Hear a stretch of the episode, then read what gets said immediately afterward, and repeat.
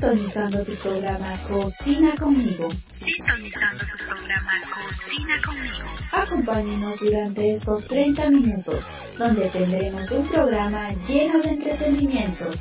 Aquí en Radio Net 94.1 FM.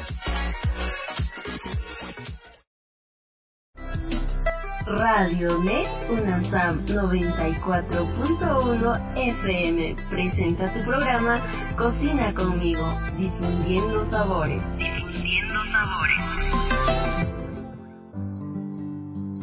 Muy buenos días, sean todos bienvenidos. Estás en el tercer programa de Cocina conmigo quien les saluda, Jack Poma, y junto a mi compañera Ruth Ramírez, les estaremos acompañando durante todo este programa. Así es, Jack, buenos días. Como ustedes ya lo saben, estimados oyentes, en este programa les presentaremos información acerca de nuestra gastronomía de nivel nacional, regional y local.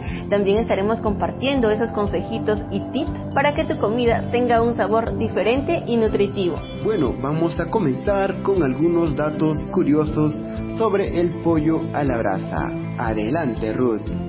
Si bien en las pollerías y hogares se utilizan hornos que funcionan con carbón, leña o gas, el más tradicional para preparar este plato es el horno de leña. El pollo así será cocido en las brasas de carbón, sazonado solo con sal y servido con papas fritas. Otro dato curioso, Ruth, dentro del Perú es que la ciudad de Lima es la que más pide pollos a la brasa por delivery, seguido por Arequipa y Trujillo de las 12 ciudades donde opera esta plataforma. Por ello, gracias a mucha demanda de este plato, el pollo a la brasa ha logrado posicionarse en la preferencia del público a nivel nacional e internacional. Por eso, desde el 2010, el Ministerio de Cultura instauró el tercer domingo de julio como el Día del Pollo a la Brasa, con el objetivo de promover este plato y reconocerlo como plato bandera. Jack, te cuento, para los peruanos la comida nacional es símbolo de historia, de tradición y sobre todo de orgullo. Sobran razones para decir esto, Jack, ya que por su mixtura, variedad, su inigualable sabor, los platos peruanos han ganado un lugar especial en la gastronomía mundial y en el corazón de todo aquel que los prueba. Uno de estos platos bandera es el pollo a la brasa, que según datos de la Asociación Peruana de Agricultura, Alrededor de 130 millones de pollo a la brasa son consumidos anualmente por las familias peruanas, convirtiendo a las pollerías en uno de los negocios más comunes para emprender y también uno de los más rentables. Claro, también según un estudio de la Asociación Peruana de Avicultura APA, más del 50% de peruanos prefiere comer fuera de casa y acudir a las pollerías.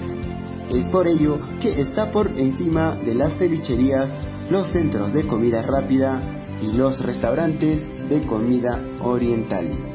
Muy cierto, Jack, pero actualmente por la pandemia del COVID-19, la gente ha decidido mejor comerlo en casita pidiendo su pollo con delivery. También como no mencionar que la mayoría de peruanos tiene su horario favorito para consumir este plato. Así es, el consumo de este plato tiene un horario preferido. En sí, todos sus momentos son muy buenos para un pollito a la brasa. Pero el horario que se realizan más pedidos de este plato es de las 12 y media hasta las 3 de la tarde, para disfrutar del almuerzo y también disfrutarlo los fines de semana en compañía de tu familia. Realmente un plato que aunque no cuente con valores nutritivos, es muy delicioso y favorito por la mayoría de peruanos. Sí, Ruth, hay que recordar que el pollito a la brasa o pollito con papas, como dicen muchos, es uno de los platos más consumidos los fines de semana. Ahora vamos a conocer un poco de la historia del pollo a la brasa. Pero antes vamos a recordar a nuestros oyentes la importancia de evitar los incendios forestales. Claro, Jack, debemos recordar que quemar los desechos de las cosechas, así como prender fogatas, algunas veces por acción del viento y las condiciones atmosféricas, se salen de control y producen los incendios forestales.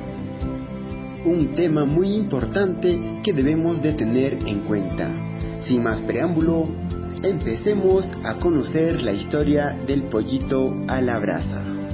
Los inicios del pollo a la brasa, tal como se consume hoy en el Perú, se remontan al año 1949, cuando Roger Schuller, un inmigrante suizo dedicado a la crianza de pollos, comenzó a cocinar estas aves atravesadas en una vara de hierro, para así poder venderlas al público. Sin embargo, esta modalidad era muy lenta y no servía para cocinar en grandes cantidades. Fue entonces que Don Roger, junto a un amigo, diseñó un nuevo sistema de cocción más rápido y eficiente a través de un conjunto de varillas que giraban dentro de un horno. Cada día acudían más y más comensales en busca del sabroso pollo de granja del señor Schuller. Con el tiempo se agregó como guarnición una porción de papas fritas y ensalada. El plato empezó a difundirse en todo el territorio nacional y pronto se instaló para siempre en el gusto de las familias. Hoy, el pollo a la brasa es reconocido como patrimonio cultural de la nación. Nuestro prestigioso chef peruano Gastón Acurio, respecto al pollo a la brasa, mencionó un pollito, es cierto, existe en todo el mundo, cada uno con su sazón, sus guarniciones y sus tradiciones, pero en ningún lugar ha calado tanto en el sentimiento popular como lo ha hecho en el Perú, donde se puede encontrar una pollería hasta en los pueblitos más pequeños y alejados de las grandes ciudades. Muy interesante la historia del pollo a la brasa, Ruth. Es infaltable en mis fines de semana. Bien, en unos instantes tendremos una entrevista a un chef especialista en pollo a la brasa. No se muevan. Por ti, por mí y por el futuro, cuidemos nuestro medio ambiente. Te lo recuerda tu programa Cocina conmigo.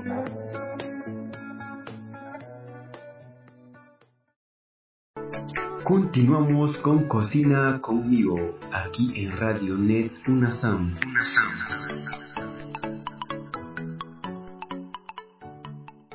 Ya estamos con ustedes. Ahora vamos a escuchar una entrevista realizada por nuestro reportero Orlando Valerio al chef Geoffrey Carguayano García, un especialista en la preparación del pollo a la brasa. Adelante con la entrevista.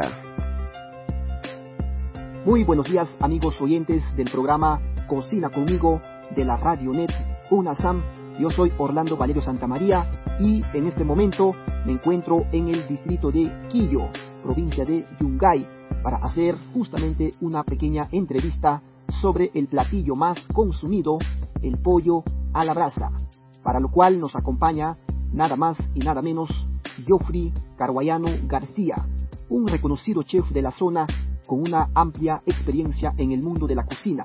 Con él conversaremos sobre nuestro plato favorito, el pollo a la brasa. Esta es parte de mi entrevista. Buenos días, Geoffrey, ¿cómo está usted? Buenos días, Orlando, me encuentro muy bien.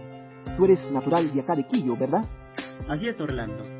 Bueno, el tema que nos convoca hoy es justamente el pollo a la brasa. Y como usted sabrá, es un platillo muy consumido en nuestro país peruano. Para comenzar, ¿qué nos podría decir sobre el origen del pollo a la brasa? ¿Cómo y dónde surge este platillo, Geoffrey? Bueno, el pollo a la brasa es un plato relativamente nuevo. Su creación se remonta más o menos a los mediados del siglo XX.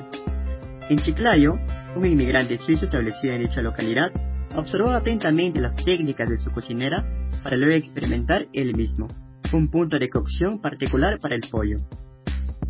Marinó el ave únicamente con sal y lo puso a cocinar al carbón. El resultado fue una carne jugosa, dorada con esa piel crocante y irresistible para el comensal. Al ver que su experimento funcionó, buscó perfeccionar su técnica. Y años más tarde abriría una reconocida pollería que se ha mantenido con el paso de los años. También el suizo especialista en metal mecánico diseñó un horno especial con barras de hierro giratorias, donde se colocarían varios pollos y serie. Lo bautizaron como el rotombo. Tiempo después se añadió otros condimentos a la preparación, como romero, sal, bacatay, pimienta, sillao, ajipanca y comino. Ese es más o menos el origen del platillo. Para el público y los interesados en preparar el pollo a la brasa, quiero que expliques los pasos a seguir para hacer un rico pollo a la brasa. ya antes quiero señalar que debido a la inundación por la crisis sanitaria que se vive en estos tiempos, el pollo a la brasa ha sido uno de los platillos más extrañados, no solo en Quillo, sino en todo el Perú. Pero bueno, para preparar el pollo a la brasa principalmente necesitamos los siguientes ingredientes. Un pollo entero con piel, una cucharada de mostaza, 50 miligramos de ciliao, una cerveza rubia, sal, pimienta negra molida y demás. Ahora los pasos para preparar. Se mezclan todos los insumos en un bol y con ellos se embadurna el ave. Ingrésala al refrigerador y dejarla macerar durante toda una noche. Al día siguiente se coloca el pollo en una bandeja y se pone a hornear a 350 grados por 20 minutos. Hecho esto, dar la vuelta y se deja cocer por el mismo tiempo. Finalmente se tiene que voltearlo una vez más y dejarlo cocer 10 minutos. En paralelo, puedes hacer la guarnición. Para ello se necesita poner a cocinar cuatro papas amarillas medianas.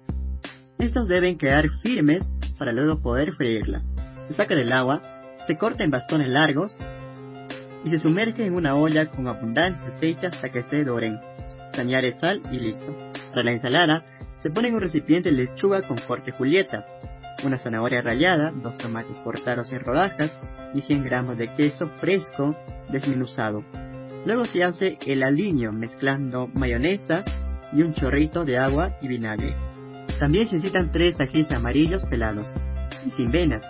Se lleva a la licuadora, se agrega un chorro de aceite vegetal y una pizca de sal. Se licúan los ingredientes y ya los tienes, nada más. Excelente. Ahora, ¿podría compartir algunos tips referente a la preparación del pollo a la brasa? Dos nomás. Muchos hornos tienen el cilindro para pinchar el pollo. Si es tu caso, el proceso y tiempo de cocción es el mismo. Otro, caso de tener una reunión al aire libre y deseas hacerlo a la brasa con carbón o leña, quedará igual de sabroso, pero nada más. Para finalizar esta conversación en torno al pollo a la brasa, ¿qué consejo le darías a los jóvenes que inician en el mundo de la cocina en general y para los que quieran formalmente quizá estudiar la gastronomía y ser grandes maestros de la cocina como usted? No todo es lucir bien y recibir felicitaciones. Uno tiene que esforzarse para demostrar cada día lo que uno vale. Habrá momentos en los que deberá pelar papas, limpiar la cocina y dedicar su tiempo a alguna tarea que le parecerá aburrida. Pero recuerda, siempre que tu carrera va más allá, y si sabes que realmente es tu vocación y quieres ser un buen chef, nada podrá interponerse. Los grandes chefs saben la perfección cómo hacer la tarea que tú consideras irrelevante, porque muchos de ellos han pasado por esto, han sufrido y han aprendido de esto. La diferencia entre los grandes chefs y los que nunca llegaron a hacerlo. Los primeros nunca se rindieron. Esto es todo lo que tengo que decir. Muchas gracias. Grande, Yofi. Agradezco infinitamente de verdad por su valiosa colaboración. Estoy seguro de que todo lo que usted ha dicho en esta conversación va a ser de un gran interés para nuestro público oyente. Mil gracias, Joffrey. Eso es todo por hoy, amigos oyentes de Cocina conmigo, Radionet, UNASAM. Conmigo será hasta la próxima. Buenos días. Increíble la preparación de este plato tan querido por muchos peruanos. Ahora vamos a hacer un pequeño corte y ya regresamos con algunos tips del pollito con papas. Por ti, por mí y por el futuro, cuidemos nuestro medio ambiente. Te lo recuerda tu programa Cocina conmigo. Todo lo que tienes que saber acerca de la gastronomía, acerca de la gastronomía, lo tienes aquí en tu programa Cocina conmigo. No te pierdas nuestra sintonía aquí en Radio Net UNASAM 94.1 FM. 94.1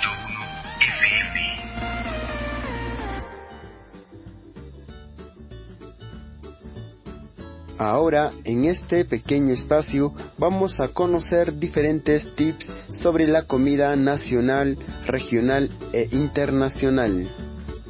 Para ello tenemos en línea a nuestra corresponsal Eva Salas, quien ha investigado acerca de estos tips. Adelante Eva, muy buenos días. Jack, Ruth, muy buenos días. Gracias por el pase. Así es. hoy les voy a comentar algunos tips de cocina que va a ser muy útil para nuestros oyentes que nos sintonizan a esta hora. Vamos con el primer tip, pelar ajos sin problemas. Para pelar los ajos sin problemas tenemos que introducirlos en el congelador o agua fría por dos minutos y se pelarán sin problemas. Segundo tip, lavar sartenes. Para evitar que se peguen los sartenes, tenemos que lavarlas con vinagre y abundante agua. Tercer tip, rebozar pescados. Si tienes que rebozar pescadito pequeño y no quieres dejar la cocina llena de harina, pues introduce harina en una bolsita de bocadillo y añade un pescadito limpio. Sopla dentro de la bolsa y ciérrala. Solo tienes que agitarla, sacar los pescaditos despacio y a freír. Cuarto tip. Los plátanos no deben guardarse en el refrigerador antes de que maduren, pues con ello solo se lograría alterar su sabor y su textura, pues lo más recomendable es dejarlo en temperatura ambiente. Quinto y último tip. Para que el culantro y el perejil se conserven más tiempo, hay que envolverlos en toallitas de papel de cocina y después ponerlos en una bolsa de plástico y luego guardarlos en el refrigerador. Eva, gracias por compartirnos esos tips de cocina. Será de mucha ayuda para nuestras mamitas que nos sintonizan en casa. Gracias chicos, nos vemos en otro episodio de Cocina conmigo. Bueno, ahora escuchemos un pequeño mensaje.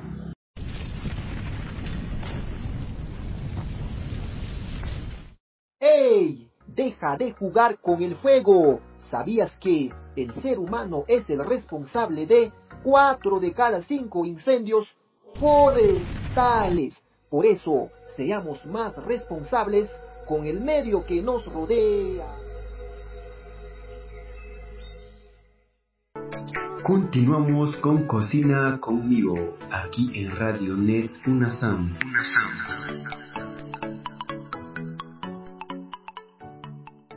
La mayoría de los incendios forestales y de terrenos de cultivo se producen intencionalmente o por descuido humano.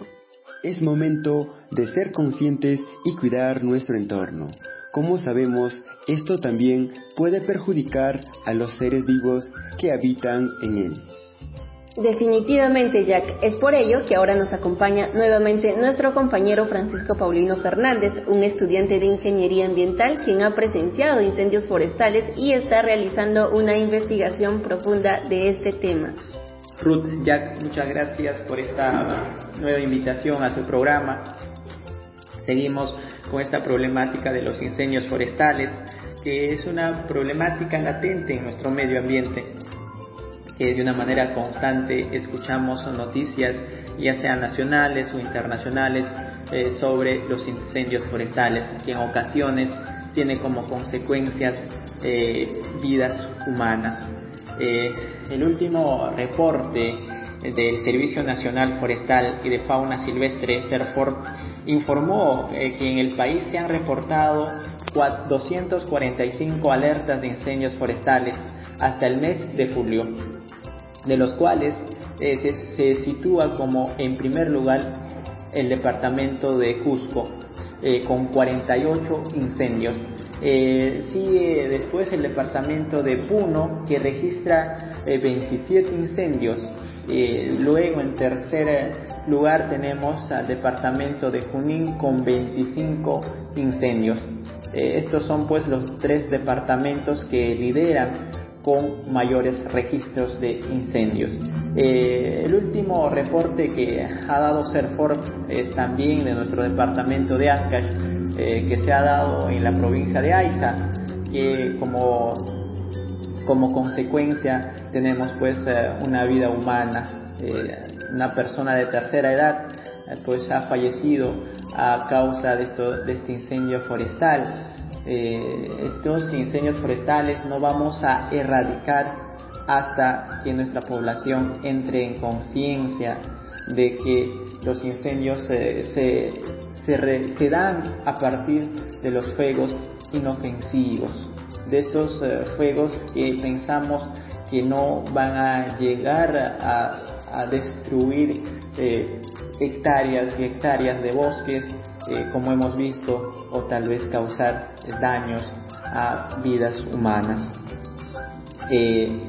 también cabe recalcar que en el año 2018 eh, se reportó 346 incendios.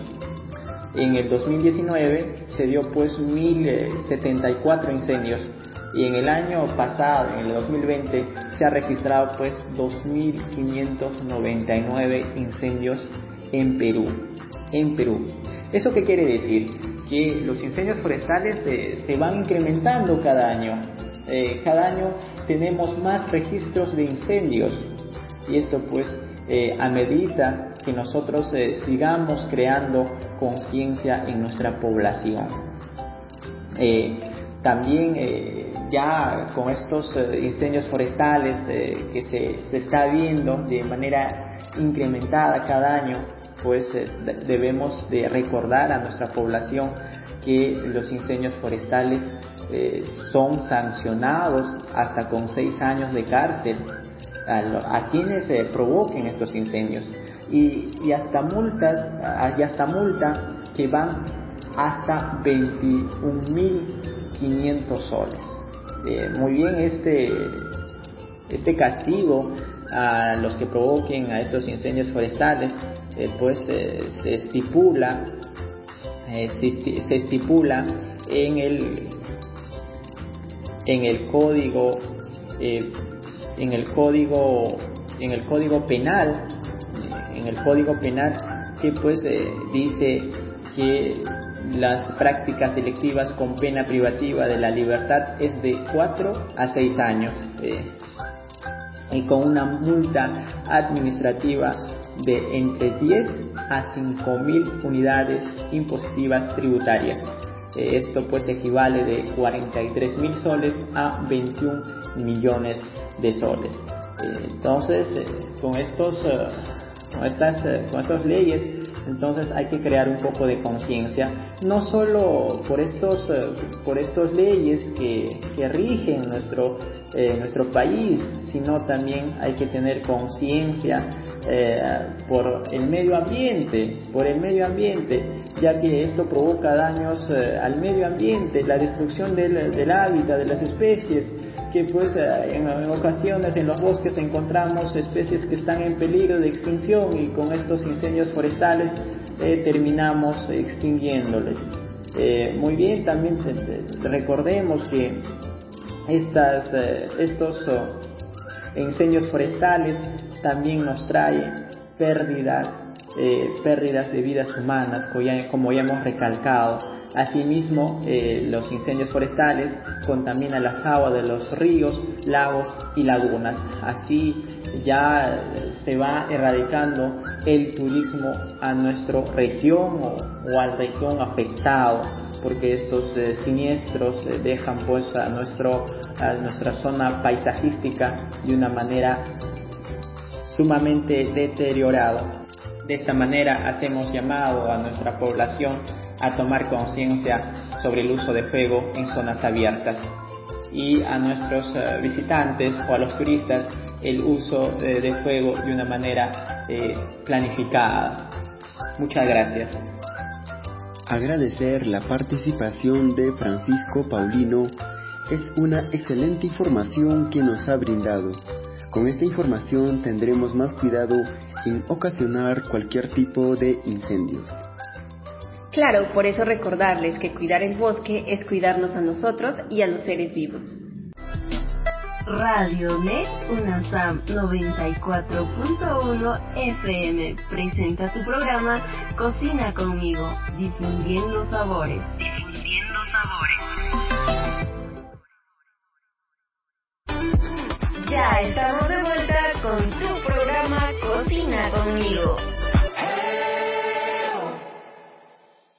La cocina peruana es considerada una de las más variadas del mundo. Basta mencionar que solo en la costa peruana hay más de 2.000 sopas diferentes y que en el país hay más de 250 postres tradicionales. Cualquier persona que haga turismo en el Perú tendrá la oportunidad de saborear la cocina peruana. De esta manera hemos llegado a la parte final de nuestro programa. Agradecerles por acompañarnos ya nos estaremos encontrando en el próximo programa de Cocina conmigo. Así es, Jack. Gracias por sintonizarnos y nos despedimos con una hermosa canción, La Copita de Mari Carmen Marín.